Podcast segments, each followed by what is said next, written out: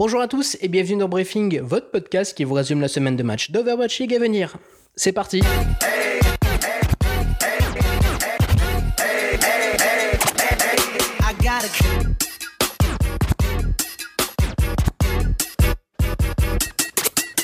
Envie d'originalité? Marre des maillots qui se ressemblent tous entre eux? Eh bien sachez que l'Overwatch League a davantage scellé son partenariat avec la marque Ultisport pour la sortie des troisièmes maillots des équipes de la ligue. Souvent utilisé dans le sport traditionnel, si jamais deux équipes d'une même rencontre ont des couleurs similaires, on peut se poser la question de leur utilité dans le monde e-sportif, surtout en Overwatch League, où tous les maillots se répondent sans se marcher dessus avec le coloris blanc pour les jerseys extérieurs.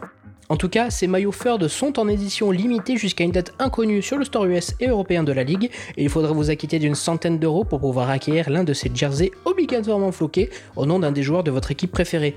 Croisez les doigts pour que ce soit un joueur que vous aimez bien.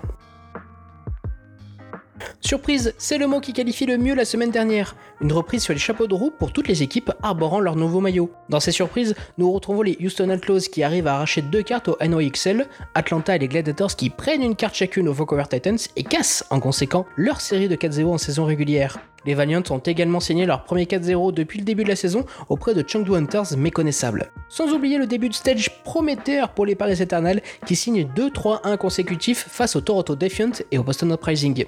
Pour les matchs à ne pas rater de la semaine, nous avons sélectionné des rencontres pour lesquelles les équipes se battent pour un statut à l'image du Dallas Fuel Chengdu Hunters vendredi à 4h30 et du Philadelphia Fusion Boston Uprising du dimanche soir à minuit 30. Ces quatre équipes se battent pour le statut du meilleur challenger face aux monstres de la ligue.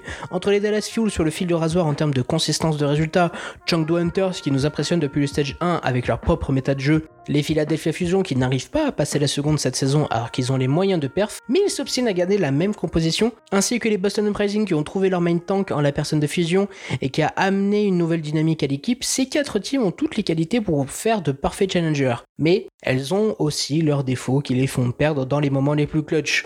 Le stage 3 commence tout juste à se dessiner et ce n'est pas le moment pour ces quatre formations de se rater, car de plus gros matchs arrivent les semaines suivantes. En ce qui concerne la troisième rencontre, nous revêtons notre kit de supporters parisiens car bizarrement le Paris Eternal New York Excelsior nous hype beaucoup. Alors que les New Yorkais se font prendre des cartes facilement depuis le stage 1, notamment face à Atlanta et une carte d'égalité face aux Dragons, les New Yorkais sont en baisse d'origine cette saison. Certes, le 14 victoires pour 2 défaites impressionne, mais est-ce que ce n'est pas l'opportunité parfaite pour notre équipe française pour briller? Avec deux victoires en deux matchs, il semblerait que l'équipe française ait trouvé la bonne composition d'équipe pour répondre de la meilleure des façons à la goutte, suivant le map pool de ce stage. Exit Shadowburn, Soon, LH Cloudy et bonjour Daniel, Ben Best et Nico dans une formation qui ne fait plus de changements durant le match. Est-ce que cette composition est viable pour une rencontre face aux Coréens expatriés à New York? Réponse ce samedi à 1h du matin. Voilà, c'est tout pour cette semaine. N'oubliez pas de vous abonner sur le plateforme de podcast préféré pour recevoir gratuitement toutes les semaines votre briefing OWL.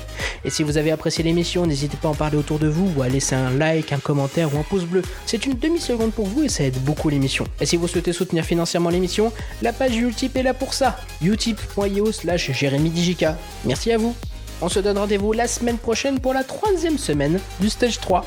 C'était Jérémy. Ciao